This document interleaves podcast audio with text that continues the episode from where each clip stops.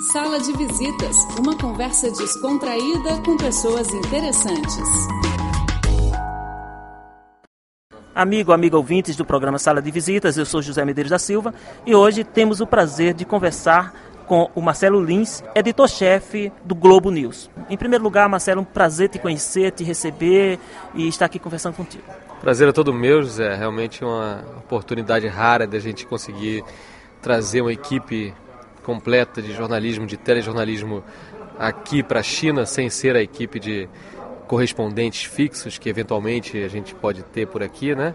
E a gente vem aqui nessa parte chinesa de um projeto muito grande que é um trabalho que a gente vem fazendo sobre os BRICS, as chamadas grandes economias emergentes, né? o grupo formado por Brasil, Rússia, Índia, China e África do Sul.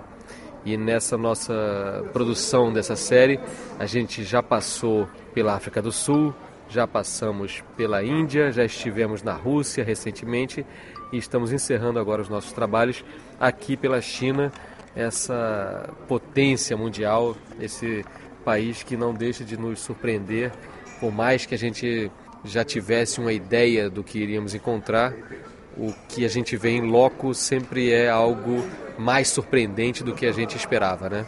Ô Marcelo, então você já adiantou para os nossos ouvintes assim o objetivo dessa tua visita à China, né? E nessa passagem pelos outros países e agora pela China, o que é que você destacaria assim, por exemplo? Você sabe que quando a gente vai para um lugar aberto a, a descobrir as coisas e qualquer pequeno detalhe acaba ganhando uma importância grande, né?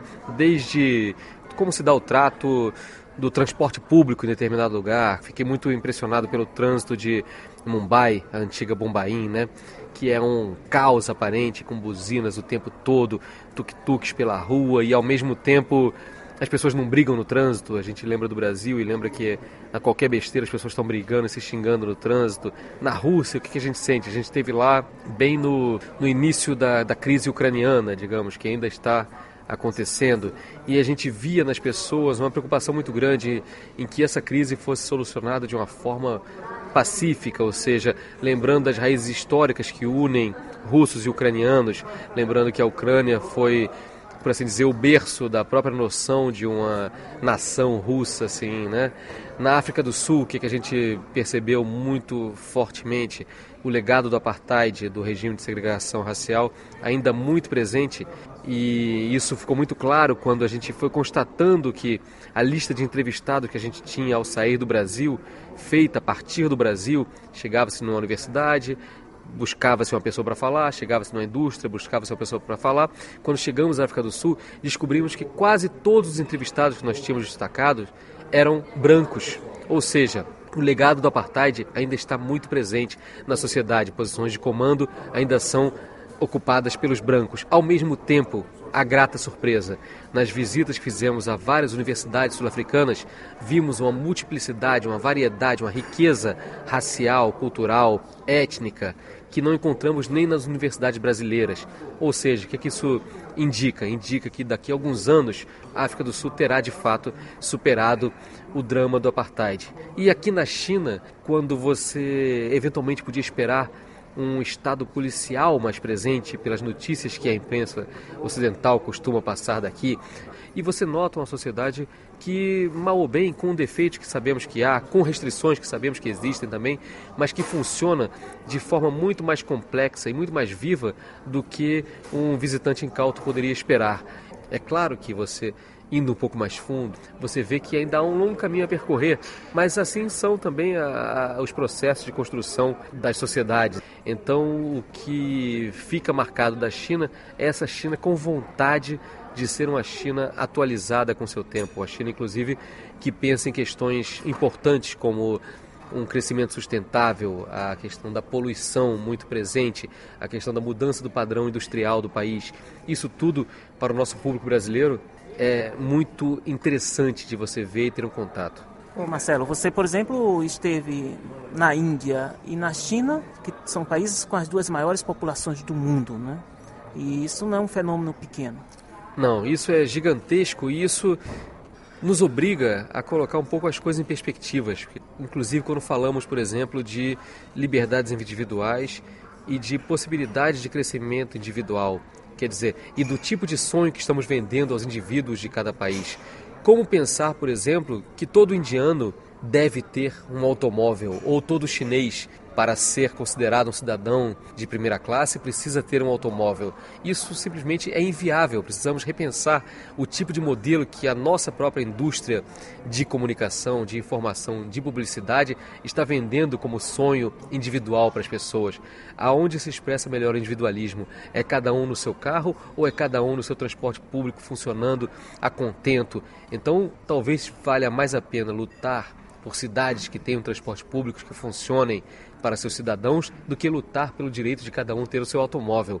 Eu acho que esse tipo de questão reaparece muito toda vez que a gente vê o tamanho do desafio que é você alimentar, você garantir saneamento básico, você garantir escola de qualidade, garantir habitação para populações acima de um bilhão de habitantes. E isso para a gente é, no Brasil às vezes parece simples e não é nada simples. Por exemplo, aqui na China, seu trabalho concentrou-se em três grandes cidades, né?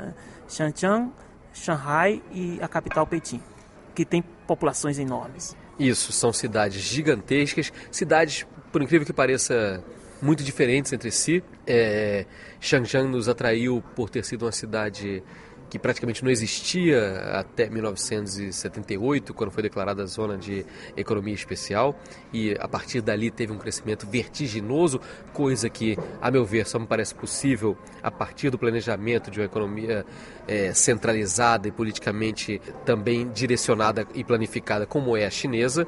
Hoje em dia, um dos maiores portos do mundo, uma bolsa de valores importantíssima e uma cidade vibrante. Eu me lembro que na última noite que estivemos em Shenzhen, fomos jantar num restaurante no 96º andar de um edifício. Você pensando que 40 anos antes essa cidade era pouco mais do que um vilarejo de era pescadores rural, que vivia ali da, da, coisa do mar, é um negócio que pra gente é difícil a gente imaginar. Xangai, sendo o centro financeiro desse país gigantesco, essa encruzilhada do mundo, pela tradição mesmo de contato com o Ocidente, Xangai é uma cidade que chama muita atenção, porque de vez em quando você precisa até ser lembrado que está na China. Tantas são as marcas internacionais que você vê pelas ruas, tamanha é a força daquele comércio de luxo também, uma cidade muitíssimo impressionante. E Pequim, o centro do poder, uma cidade enorme, gigantesca, com suas largas avenidas, ao mesmo tempo com seus rutons que nos lembram outros tempos da cidade, e onde a gente precisa buscar aqui e ali os referenciais que nos levam para essa China rural, para essa China do interior, onde não estivemos, mas que a gente sabe está ao nosso redor também, né? Deu para perceber a questão da mobilidade humana dentro dessa urbanidade, que é um dos problemas brasileiros, né? E a China de alguma forma tem solucionado esse problema, né?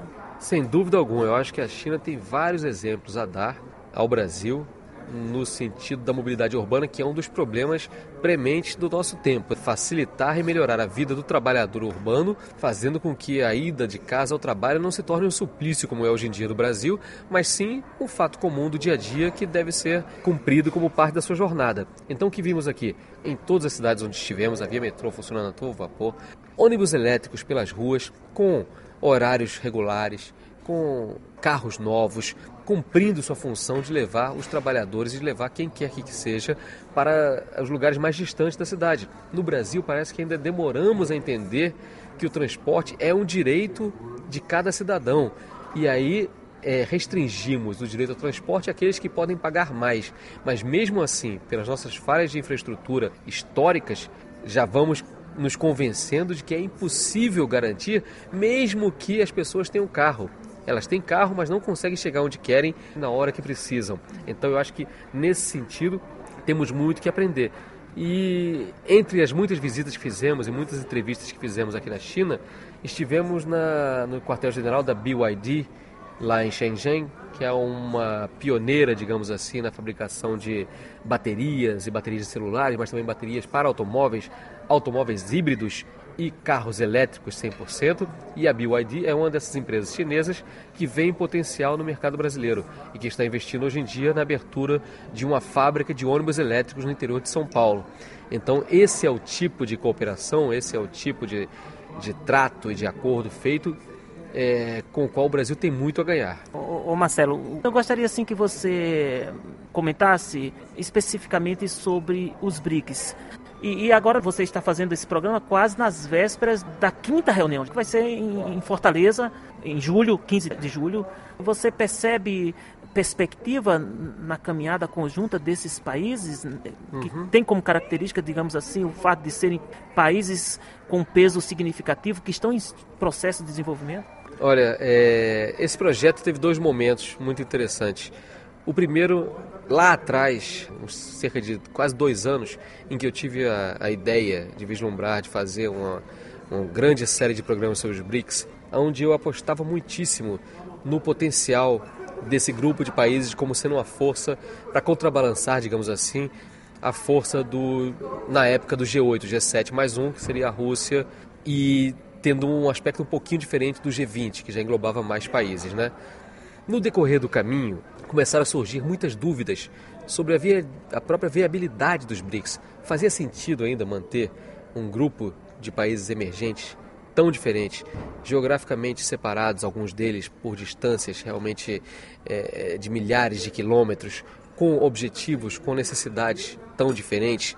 Ao mesmo tempo, o próprio Jim O'Neill, que lá atrás cunhou a expressão BRIC inicialmente, ainda sem África do Sul, no meio do caminho resolve cunhar uma outra expressão, um outro é, é, grupo de países, o MINT, que juntaria o México, a Indonésia, a Holanda, e a Tailândia ainda, como outras economias emergentes que estariam com mais potencial do que as nossas, talvez, e tal. E aí mantivemos a ideia do programa. Vamos levar adiante, vamos fazê-lo, vamos ver o que, que sai disso. E aí, a cada visita que a gente fazia, a cada entrevista que fazíamos, víamos nos nossos parceiros, nos países que visitávamos também, uma onda de um certo otimismo e uma crença na viabilidade, principalmente das ações bilaterais entre os países integrantes dos BRICS.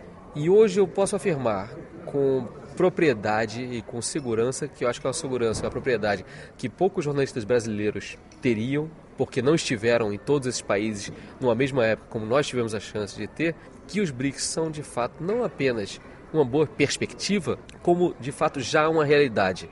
Nesse sentido, eu acho que a reunião de cúpula de Fortaleza, eu acho que essa cúpula ganha ainda mais força, principalmente no momento em que temos uma nova crise mundial em curso. Eu falo da crise ucraniana, eu acho que nesse momento em que o G8 expulsou a Rússia, virou G7 de novo, o BRICS ganha ainda mais força. Perfeito. Não é?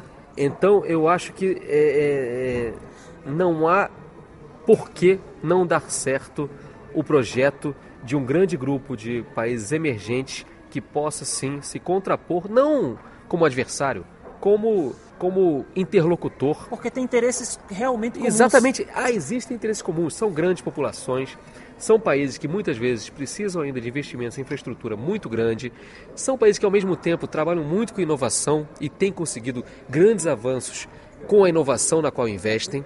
E são países que não têm o peso sobre eles de serem ex-potências coloniais.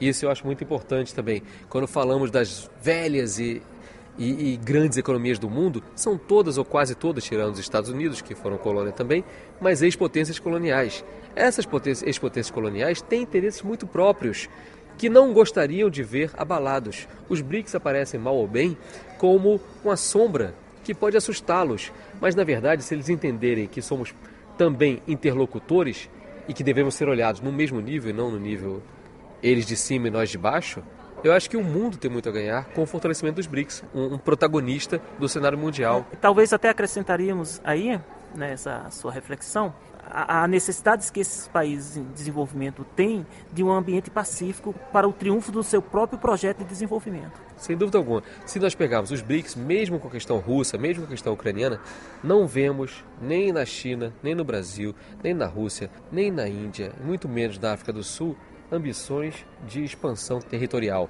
Nesse sentido, pegando países importantes no cenário mundial, que vão ganhar mais importância nos próximos anos, com ideias pacíficas em relação ao que o mundo pode ser, eu acho que o mundo só tem a ganhar com BRICS mais fortalecidos e só tem a perder com BRICS mais enfraquecidos. Somos de fato muito mais parecidos do que eventualmente podem querer nos fazer entender. Maravilhoso, obrigado. Obrigado a vocês. Rádio Internacional da China. A China mais perto de você.